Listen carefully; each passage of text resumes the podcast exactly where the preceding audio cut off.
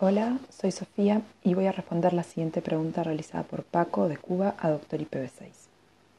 Si tengo una red local o doméstica y quiero probar en ella IPv6, ¿existe algún rango que no se use en ninguna parte que pueda usar para asignárselo a varias PC? Antes estaban los rangos privados de IPv4, pero como en IPv6 no existen... Bueno, Paco, sí, es cierto que en IPv6 no existen direcciones IP privadas como tal las direcciones IPv4 privadas, que son definidas en el RFC 1918, fueron definidas para poder extender la vida del espacio de direccionamiento IPv4 mediante el uso compartido de una o algunas pocas direcciones IPv4 públicas entre muchos dispositivos. Pero en IPv6 las casas de direcciones no es un problema, por lo que no existen direcciones privadas como tal.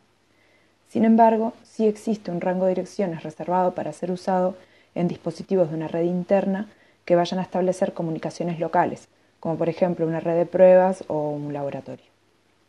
Estas direcciones son las ULA, Unique Local Addresses, y están definidas en el RFC 4193 y tienen el espacio reservado, em, el, bueno, el espacio reservado es el prefijo FC00 7.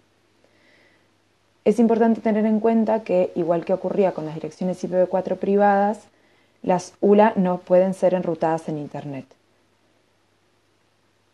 Los dispositivos que se configuren con, estas direcciones siempre tienen que estar en una red interna.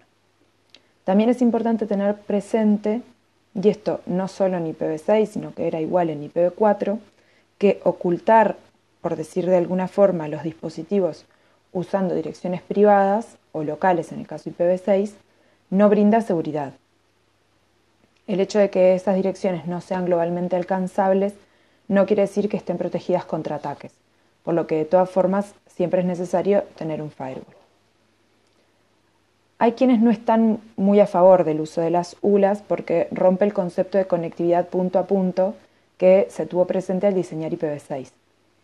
En IPv6 la idea es que todos los dispositivos puedan tener una dirección global y que se puedan establecer conexiones extremo a extremo evitando el, overhead que introduce hacer una traducción de direcciones, que es necesaria la traducción si se utilizan direcciones que no son globalmente alcanzables.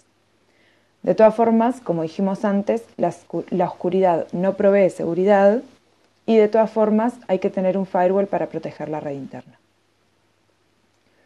En resumen, si lo que se quiere es jugar un poco con IPv6 en una red interna, se puede utilizar el rango FC00-7, que son las direcciones conocidas como ULAs.